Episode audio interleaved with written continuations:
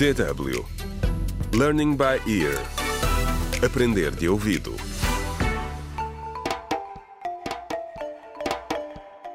Contra o crime.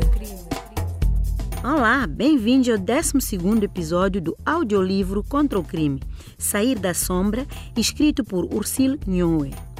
No episódio anterior, presenciamos o encontro entre a deputada Célia Oliveira e o inspetor Simão Rolo. O inspetor está a pressionar Célia para que esta lute pela aprovação de uma lei que proteja as minorias sexuais no país. Hoje, vamos até a casa de Jaime, que continua em apuros.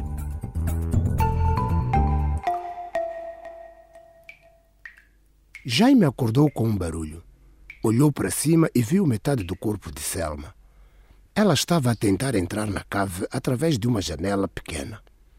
Tinha as pernas penduradas e o peito inclinado no parapeito da janela. Estava claramente com dificuldades. Jaime não podia fazer nada para ajudar.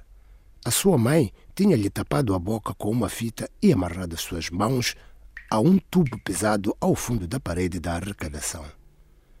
Não havia maneira de ele poder gritar ou tentar fugir novamente. Não pensei que a janela fosse tão. Ah!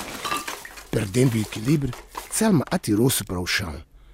Por sorte, a queda foi amparada por uma pilha de caixas de papel e ela não se magoou. Selma levantou-se e correu para ele.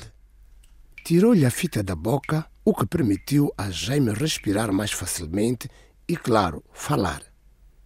Não me toques! gritou ele. Sua traidora!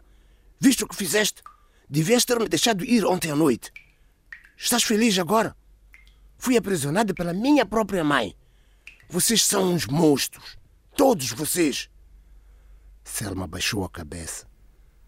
Lamento imenso. Tinhas razão. A mãe perdeu completamente a cabeça. Vá, desamarra-me. Tens a chave da porta? Não, disse Selma. A mãe é que a tem e ela saiu para comprar sal, penso eu. O pai está a caminho da casa com o guia espiritual da mãe. Podem chegar a qualquer momento. Vira-te para desamarrar a corda. Ela desatou-o. Depois ele atirou-se à porta, mas ela não se abriu. Selma estava perturbada, não parava de falar. A Josina veio visitar-te esta manhã. A mãe mentiu-lhe descaradamente. Jaime não parecia estar a prestar qualquer atenção. Voltou a tentar arrombar a porta. A Josina disse-me uma coisa que talvez te interesse. Os pais de Fábio recusaram-se a aceitar o corpo dele, disse Selma. Jaime parou abruptamente, claramente atordoado.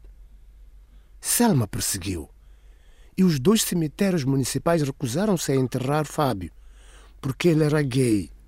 Jaime suspirou profundamente. Tenho de sair daqui, disse ele. Talvez pudesse sair pela janela, sugeriu a irmã. Consegue subir até lá acima.